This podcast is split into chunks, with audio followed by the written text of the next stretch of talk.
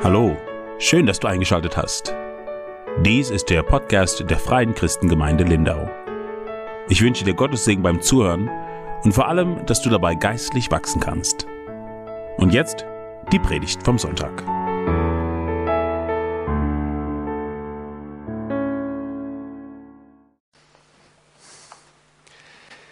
Ja, einen guten Morgen auch von meiner Seite.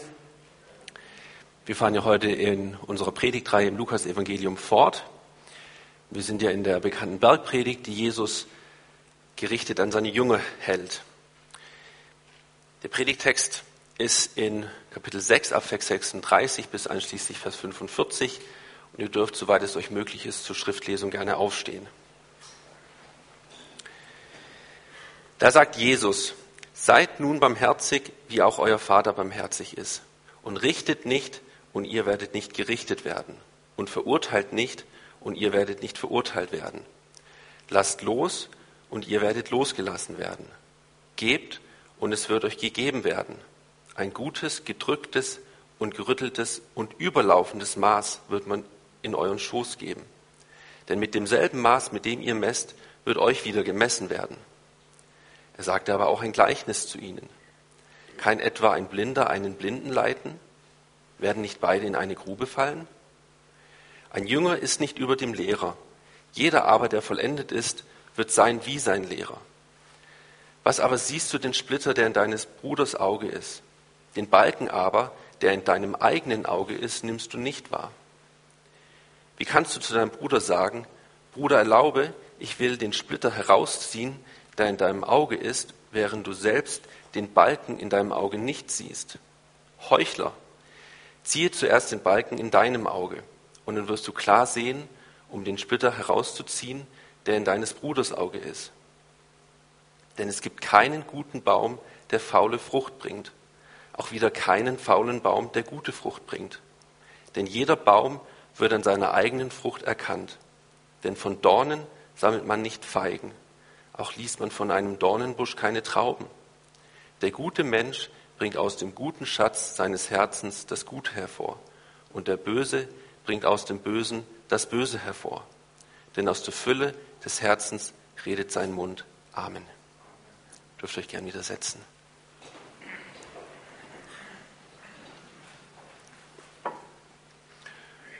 Unseren heutigen Predigtext habe ich in zwei Hauptpunkte unterteilt. Der erste lautet Saat und Ernte und umfasst die Verse 36 bis 42. Der zweite Hauptpunkt umfasst dann die restlichen Verse 43 bis 45 und lautet Frucht des Glaubens. Und das Thema für die Technik der heutigen Predigt ist ein göttliches Naturgesetz. Es gibt wohl kaum ein biblisches Prinzip, welches so bekannt ist wie das der Saat und Ernte. Und dieses göttliche Prinzip begleitet uns durch die gesamte Bibel und dürfte uns aus Versen wie wer Wind sät, wird Sturm ernten aus Hosea 8 oder wer sparsam sät, wird auch sparsam ernten und wer segensreich sät, wird auch segensreich ernten aus 2. Korinther 9 wahrscheinlich gut bekannt sein. Und mit dem Wissen um dieses göttliche Prinzip, Saat und Ernte, wollen wir die Aussagen von Jesus aus unserem Predigtext heute genauer ansehen.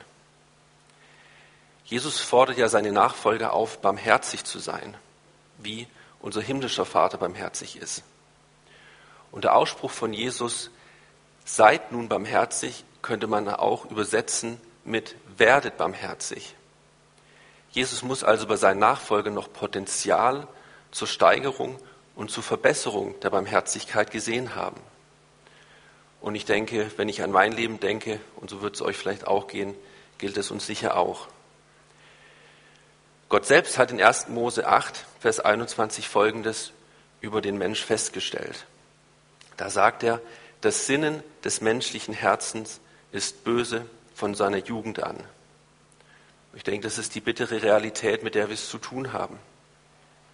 Es ist eben nicht nur ein gutes, gesundes, am besten auch noch klimaneutrales Umfeld, was der Mensch braucht, um sich und sein Wesen gut zur Entfaltung bringen zu können.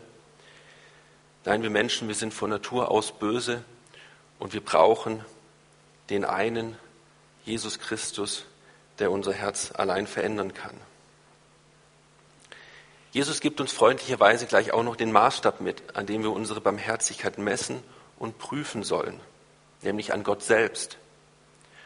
Unser Vater im Himmel soll also unser Vorbild und auch unser Zielbild sein, was unsere Barmherzigkeit betrifft. Denn wenn wir nicht werden wie er, passen wir nicht zusammen.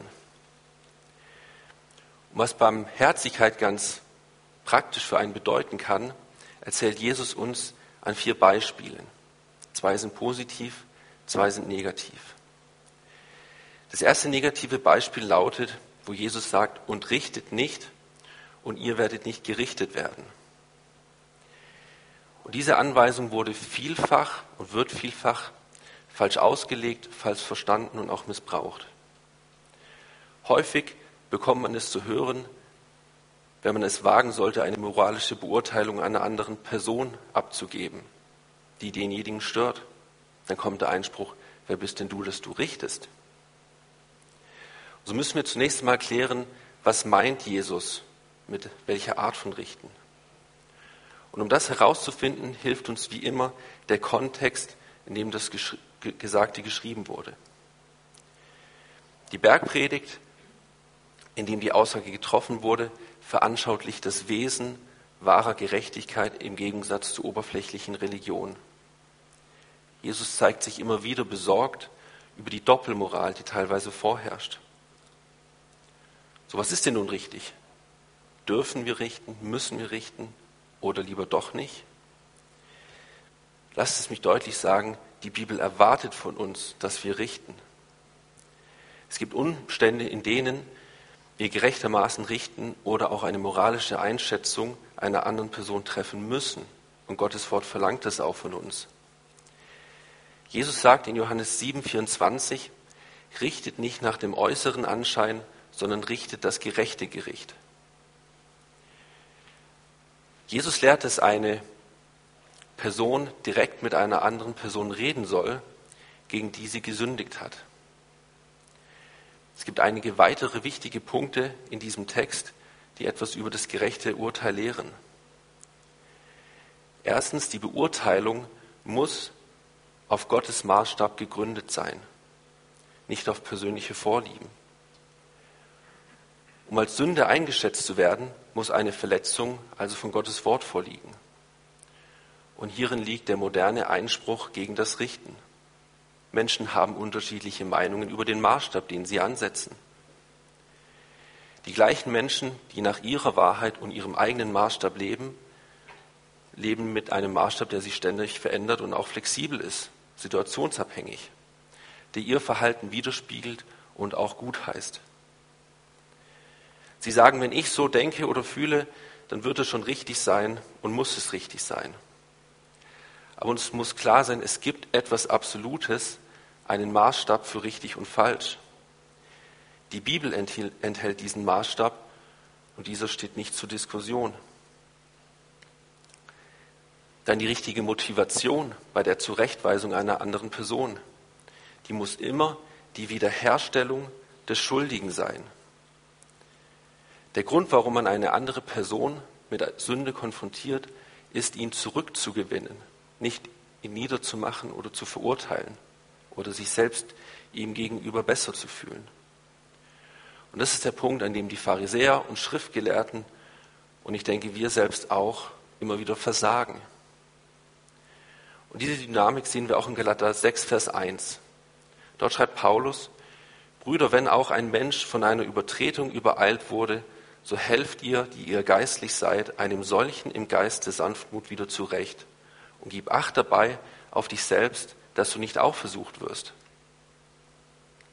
Und hier sehen wir wieder den Bezug zu einer Übertretung, die, den, die eine Verletzung von Gottes Maßstab bedeutet.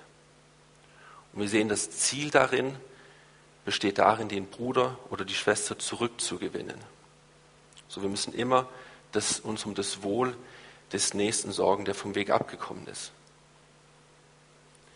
Ein weiteres Element, die wir in der Galaterstelle sehen, ist die Wichtigkeit der persönlichen Einstellung, wenn man mit jemandem spricht, um ihn zurechtzuweisen. Paulus schreibt, dass dem Schuldigen im Geist der Sanftmut wieder zurechtgeholfen werden soll. Und das drückt Demut, die denjenigen kennzeichnet, kennzeichnen soll, der als Sünder einen anderen Sünder zurechtweist. Und wir werden dann schließlich auch erinnert, auf uns selbst Acht zu geben, dass wir nicht auch sündigen. Und diese Einstellung sehen wir es weit davon entfernt von den Selbstgerechten, die eifrig andere verurteilen wollen, um sich selbst höher darzustellen. Ich möchte mal ein praktisches Beispiel aus nur einem Lebensbereich geben, der die Gemeindeleitung die letzten Jahre immer wieder beschäftigt und begleitet hat. Und das ist der Bereich von Moral und Sexualität. Die Gemeinde hat immer wieder Männer und Frauen verloren, weil sie sich klar zu den biblischen Grundwerten bekannt hat, diese angesprochen hat und dazu gestanden ist. Etwa um den anderen ihren Spaß zu verderben? Sicher nicht. Aber uns ist wichtig, einfach an Gottes Wort klar zu sein und dass die Leute auch in Gottes Willen leben und sein Wort halten. Ich denke, wir brauchen viel Gnade auch als Gemeinde und müssen da sehr klar sein, dass wir uns da dem Zeitgeist nicht hingeben. Und das führt uns zu der abschließenden Beobachtung, dass wir alles aus der richtigen Perspektive sehen, indem wir uns vor Augen halten, dass Gott der oberste Richter ist und dass wir ihm alle einmal Rechenschaft geben müssen. Jesus sagt, richtet nicht, damit ihr nicht gerichtet werden. Und die Tatsache, dass Gott der oberste Richter ist, macht deutlich, dass sein Wort Maßstab des Richtens sein muss. Ferner sollte es uns in einen Geist der Demut führen, der uns hilft zu erkennen, dass wir selbst auch noch Heuchelei im eigenen Herzen haben. Das zweite negative Beispiel lautet, verurteilt nicht und ihr werdet nicht verurteilt werden. Man könnte das auch mit hinabrichten übersetzen. So könnte man es wie folgt über, verstehen und übersetzen. Fällt keine ungerechten Verdammnisurteile, sonst werdet ihr ein gerechtes Verdammnisurteil empfangen. Das bedeutet wieder nicht, dass wir uns auf eine Urteilsbildung oder auf Irrlehre ablehnend reagieren sollen und müssen, weil sonst könnte man ja die harten Worte aus Matthäus 7, 15 oder Römer 16, 17 dazu gar nicht verstehen. Jesus lehrt uns vielmehr barmherzig, um uns um den Sünder zu bemühen und niemanden vorschnell und zu Unrecht zu verdammen. Diese Haltung erkennen wir auch an der Aussage Jesu, wenn er sagt, wer ohne Sünde ist, der werfe den ersten Stein. Wenn wir auf diese Weise barmherzig sind, wird Gott uns auch barmherzig sein. Jesus sagt, und ihr werdet nicht verurteilt werden. Am Ende von Vers 37 kommt dann das erste positive Beispiel. Da sagt Jesus, lasst los und ihr werdet losgelassen werden. Man kann es auch mit freisprechen und vergeben übersetzen. Und dieses Loslassen, Freisprechen, Vergeben hat eine mehrfache Bedeutung. Man kann ja auch davon sprechen, umgangssprachlich, da ist jemand, der trägt eine Last mit sich rum. So wenn ich zum Beispiel immer darauf beharre, dass Simon mal ungerecht oder unfair zu mir war und es ihm nie vergebe, dann ist das sehr negativ für mich selbst. Oder man spricht auch davon, dass Leute nachtragend sein können. Vielleicht kennt ihr eine oder andere Person.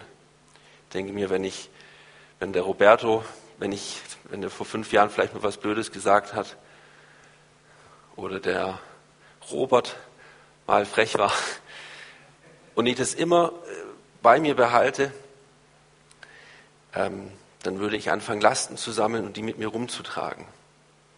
Ob das dann Verletzungen oder Unvergebenheiten sind. Der Rat Jesu ist, lass los, vergib und du wirst losgelassen werden. Ich möchte euch mal ein praktisches Beispiel geben, was ich selber mal erlebt habe im beruflichen vor einigen Jahren. Da hatte ich einen Vorgesetzten, der der wirklich sehr cholerisch und sehr böse war. Und man kennt es vielleicht so aus dem amerikanischen Film, wenn dann ein Arbeitsverhältnis abrupt zu Ende geht, dann kriegt man so eine kleine Pappschachtel, wo man dann seine Sachen reinpacken darf und dann das Bürogebäude verlassen darf. So in der Art ist es mir da ergangen. Und ich habe dann äh, auf dem Heimweg alle möglichen äh, Gefühle und Emotionen erlebt. Und das Interessante in dem Moment war, äh, wie dann der Impuls vom Heiligen Geist kam, vergib dieser Person, lass ihn los. Und ich wusste genau in dem Moment, wenn ich das nicht tue, dann werde ich dieses ganze Negative, wird einen Einfluss auf mich haben. Ich muss es einfach, musste es dann tun. Ich habe dann gebetet und das Interessante war, obwohl ich mit Sicherheit Anlass genug gehabt hätte, noch sauer auf die Person zu sein, ich konnte es nicht mehr, es war weg. So, lasst los und ihr werdet losgelassen werden. Jesus lehrt uns zu vergeben, auch wenn jemand an uns schuldig geworden ist und fordert uns zur Milde und auch zur Entschuldigung auf, wo es nur möglich ist. Und wir wissen, dass Jesus sagt, haltet Frieden, so, soweit es an euch ist, mit jedem. Ich möchte uns ein Gleichnis lesen aus Matthäus 18, ab Vers 21. Da heißt es, dann trat Petrus zu ihm und sprach, Herr, wie oft soll ich meinem Bruder, wie oft soll ich meinem Bruder, der gegen mich sündigt, vergeben? Bis siebenmal? Jesus spricht zu ihm, ich sage dir, nicht bis siebenmal, sondern bis siebzig mal siebenmal. Deswegen ist es mit dem Reich der Himmel wie mit einem König, der mit seinen Knechten abrechnen wollte. Als er aber anfing abzurechnen, wurde einer zu ihm gebracht, der zehntausend Talente schuldete. Da er aber nicht zahlen konnte, befahl der Herr ihn und seine Frau und die Kinder und alles, was er hatte, zu verkaufen und damit zu bezahlen. Der Knecht nun fiel nieder, bat ihn kniefällig und sprach, Herr, habe Geduld mit mir und ich will dir alles bezahlen. Der Herr jenen Knechtes aber wurde innerlich bewegt und gab ihn los und erließ ihm das Darlehen. Jener Knecht aber ging hinaus und fand einen seiner Mitknechte, der ihm hundert Denare schuldig war. Und er ergriff und würgte ihn und sprach, habe Geduld mit mir und ich will dir bezahlen.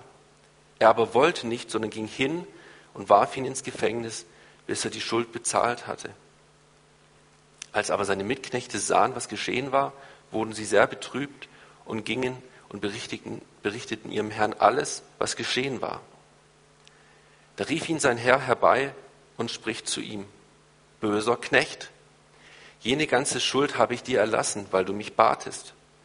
Solltest nicht auch du dich deines Mitknechtes erbarmt haben, wie auch ich mich deiner erbarmt habe? Sein Herr wurde zornig und überlieferte ihn den Folterknechten, bis er alles bezahlt habe, was er ihm schuldig war. So wird auch mein himmlischer Vater euch tun, wenn ihr nicht ein jeder seinem Bruder von Herzen vergebt. Das ist schon harter Tobak, was Jesus hier sagt.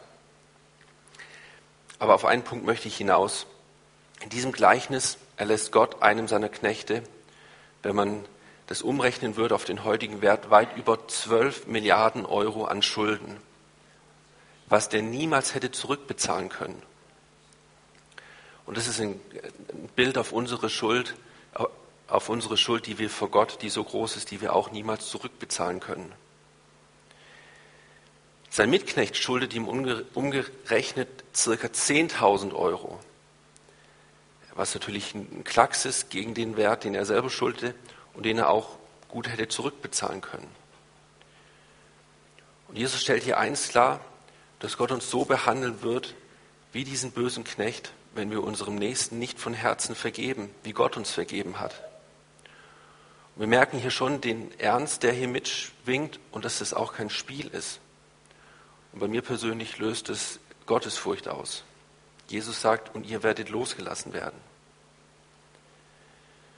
So, du kannst über den Ärger, über Unrecht, was vielleicht dein Partner, Freund, Arbeitskollege, wer auch immer dir Böses gesagt oder getan haben, du kannst es mit dir rumtragen und wie auf dem Bonbon darauf rumlutschen, aber es würde dich auf negative Weise beeinflussen.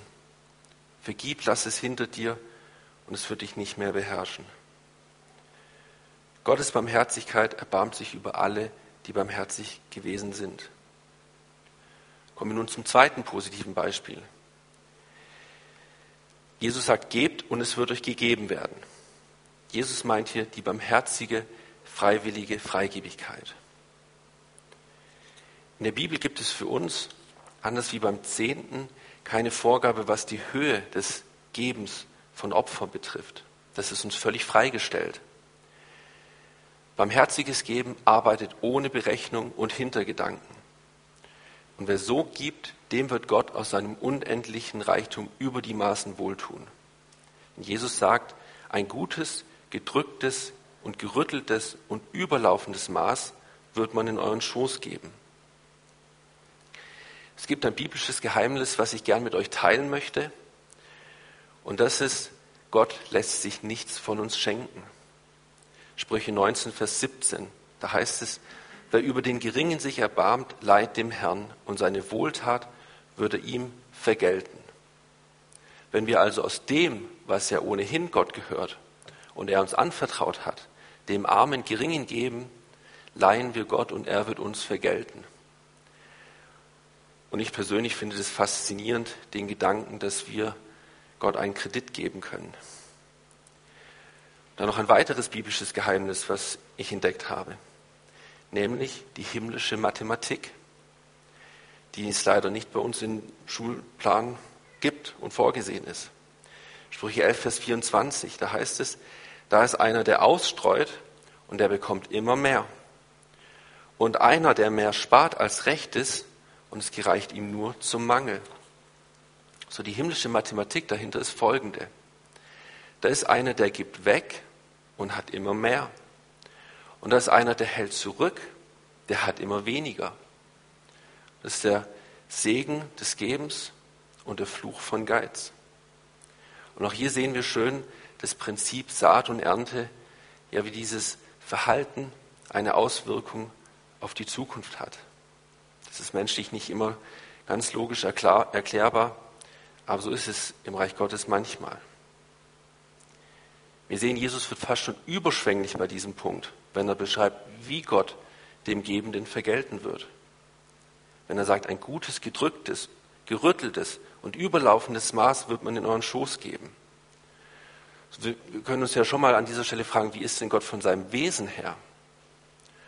Wir werden feststellen, dass Gott kein betrügerischer Händler ist, sondern einer, der zu, zu seinem Kunden, also zu uns, Maß und Gewicht gebraucht.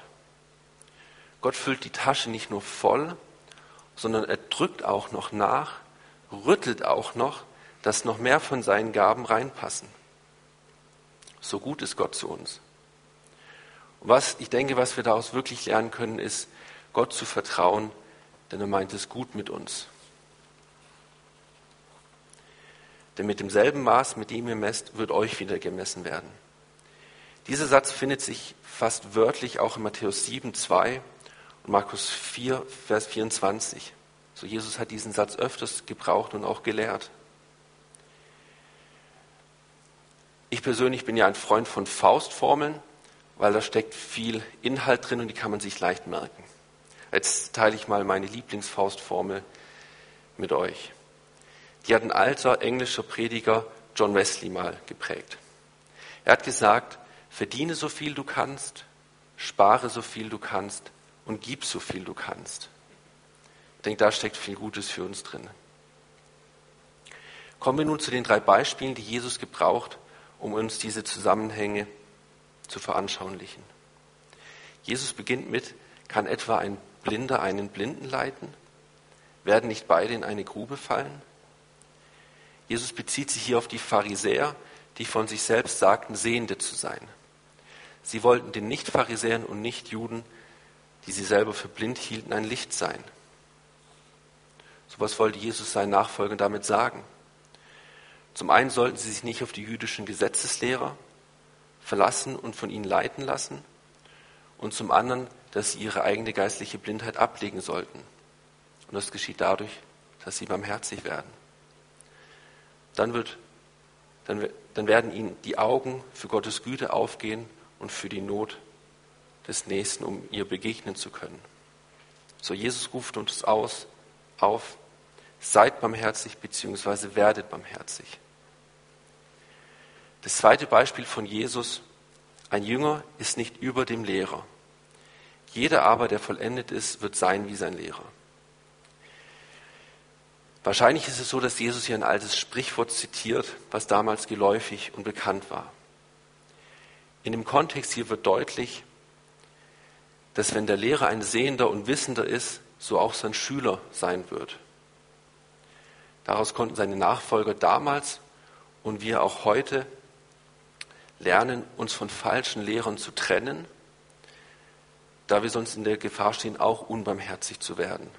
Und dass wir uns stattdessen an der Lehre Jesu orientieren, ihm nachfolgen, um dann wie er barmherzig zu werden. Kommen wir zum dritten Beispiel von Jesus. Er sagt ja, was aber siehst du den Splitter, der in deines Bruders Auge ist? Den Balken aber, der in deinem eigenen Auge ist, nimmst du nicht wahr. Jesus warnt uns hier vor der typischen Gefahr, mit der der Teufel unsere Barmherzigkeit gefährdet, nämlich der Überheblichkeit. Wir als Nachfolger Jesu und als Gemeinde sind dieser Überheblichkeit ständig ausgesetzt.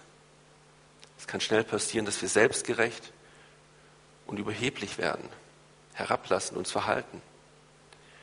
Jesus verordnet uns hier sinnvollerweise erstmal vor der eigenen Haustür zu kehren, bevor wir uns daran machen, bei anderen zu helfen und Fehler auszuräumen. So Hilfe ja, aber erst, wenn wir uns selber haben helfen lassen. Wenn Seelsorge und Barmherzigkeit vom Heiligen Geist getrieben wird, dann merken wir das daran, dass wir als Helfer selbst und zuerst vom Heiligen Geist über unsere eigene Sünde überführt werden und angehalten werden, Buße darüber zu tun, um dann dem Nächsten helfen zu können. Meistens ist es aber so, dass die geistlich Blinden behaupten am meisten zu sehen, was letztlich dann aber auch ein Zeichen ihrer Blindheit ist. Jesus sagt ganz klar, Heuchler, ziehe zuerst den Balken in deinem Auge und dann kannst du klar sehen, um den Splitter herauszuziehen, der in deines Bruders Auge ist. Jesus, wie meistens sehr deutlich, gibt uns drei Schritte zu gehen. Erstens die Sünde und Fehlhaltung bei uns selbst erkennen. Zweitens sich selbst mit Gott in Ordnung bringen durch Buße und Umkehr. Und drittens dann den anderen helfen.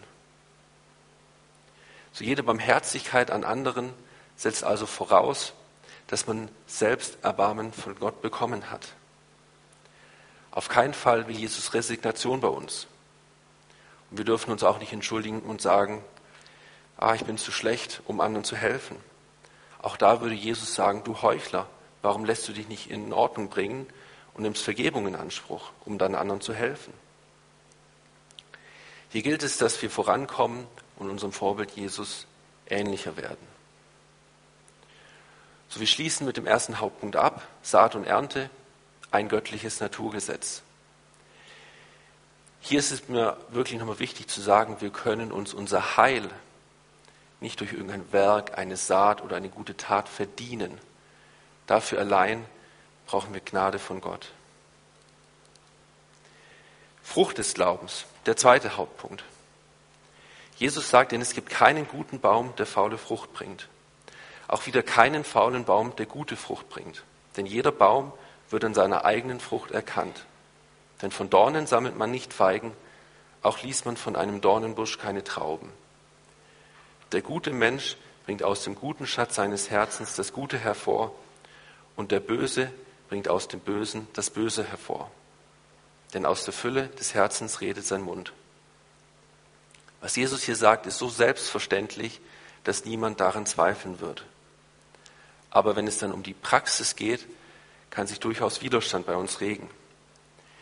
Es ist einleuchtend, dass ein guter Baum gute Frucht bringt. Und es ist auch klar, dass jeder Baum an seiner Frucht erkannt wird. Dort, wo Äpfel hängen, wissen wir, ein Apfelbaum. Wenden wir nun diesen Satz äh, bei uns selber an, wird es aber spannend. Denn welche Frucht erkennt man denn bei uns? Sieht man Ehrgeiz, Wut, Scheinheiligkeit, Geiz, Neid oder Hass? Jesus und das gesamte Neue Testament sucht eine Frucht, also ein Ergebnis, eine Auswirkung unseres Glaubens. Und das mit Recht, aber warum? Jesus erklärt es uns in Johannes 15, bei dem er sich selbst mit einem Weinstock vergleicht. Ich lese uns die Verse 1 bis 8. Da sagt Jesus, ich bin der Weinstock und mein Vater ist der Weingärtner. Jede Rebe an mir, die nicht Frucht bringt, die nimmt er weg. Und jede, die Frucht bringt, die reinigt er, dass sie noch mehr Frucht bringe. Ihr seid schon rein um des Wortes willen, das ich zu euch geredet habe. Bleibt in mir und ich in euch. Wie die Rebe nicht von sich selbst Frucht bringen kann, sie bleibe denn am Weinstock. So auch ihr nicht, ihr bleibt denn in mir. Ich bin der Weinstock, ihr seid die Reben. Wer in mir bleibt und ich in ihm, der bringt viel Frucht. Getrennt von mir könnt ihr nichts tun. Wenn jemand nicht in mir bleibt, so würde hinausgeworfen und die Rebe wie die Rebe und verdorrt. Und man sammelt sie und wirft sie ins Feuer und sie verbrennen. Wenn ihr in mir bleibt und meine Worte in euch bleiben, so werdet ihr bitten, was ihr wollt, und es wird euch geschehen. Hierin wird mein Vater verherrlicht, dass er viel Frucht bringt und meine Jünger werdet.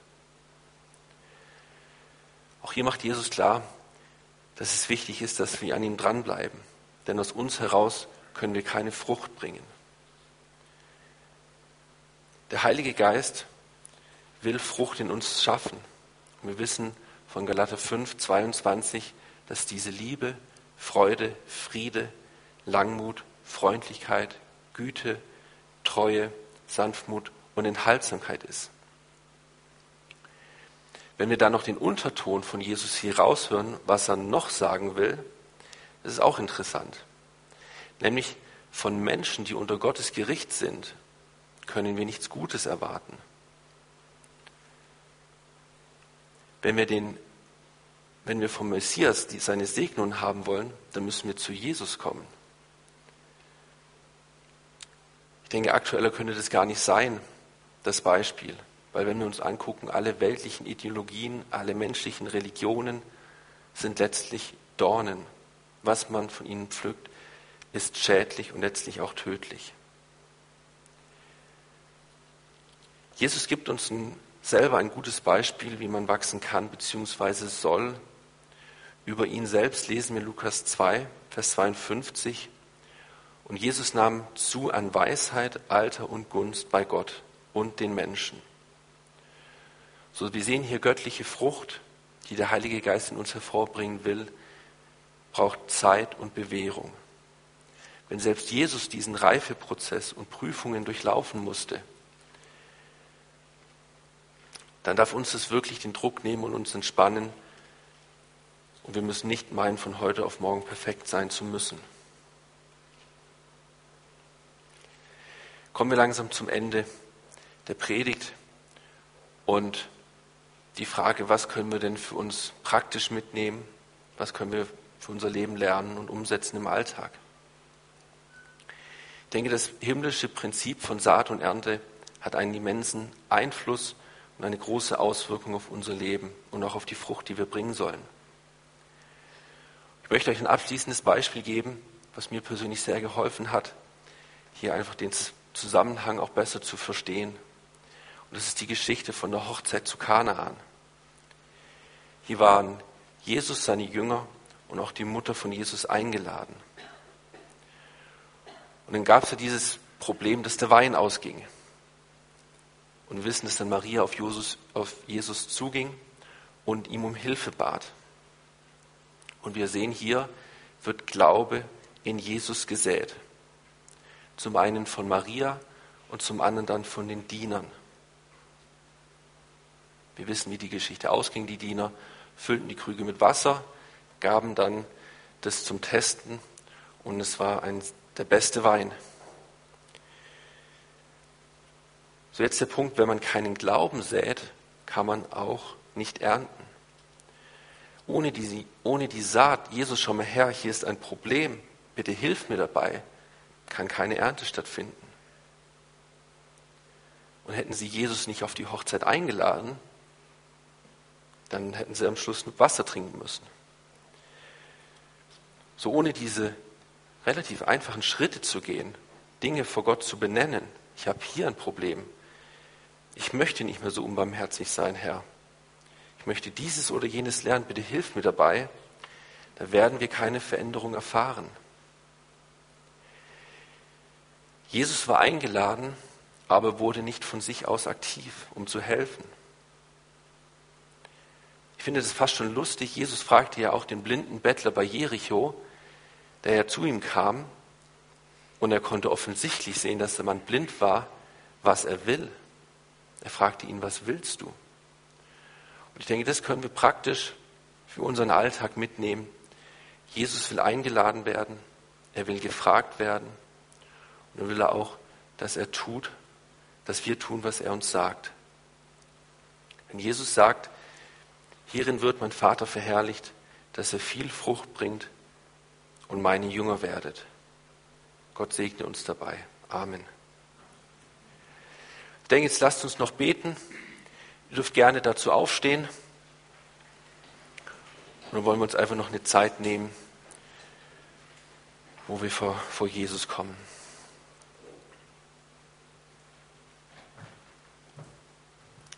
Ja, Jesus, wir können aus uns heraus keine Frucht bringen. Herr, wir sind voll und ganz auf dich angewiesen.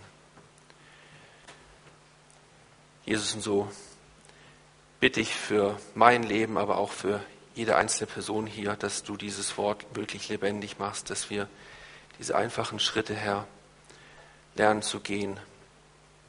Herr, wir wollen wirklich Hilfe von dir erwarten.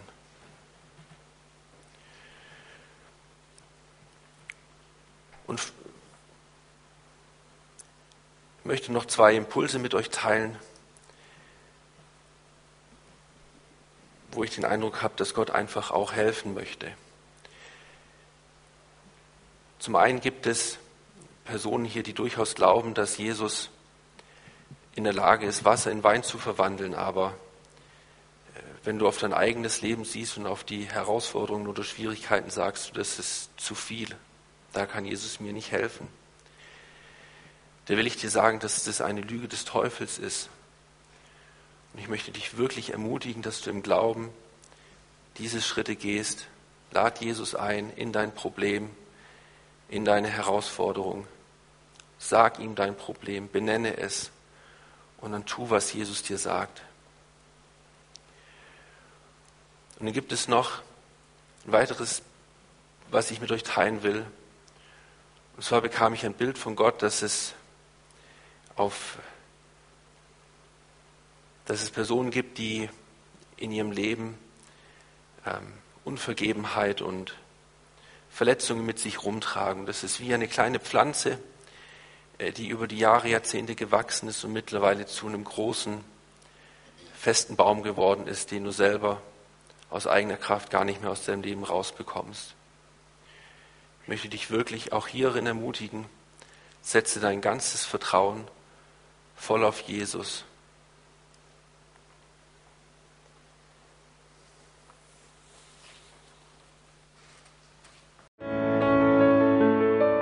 Vielen Dank fürs Anhören. Wenn du Anregungen hast, Gebet brauchst oder einfach mehr über die FCG Lindau erfahren möchtest, dann schau doch mal auf unserer Website unter www.fcg-lindau.de vorbei. Auch laden wir dich herzlich ein, an unseren Gottesdiensten teilzunehmen, die sonntags um 10 Uhr in unseren Räumlichkeiten stattfinden. Bis zum nächsten Mal. Tschüss.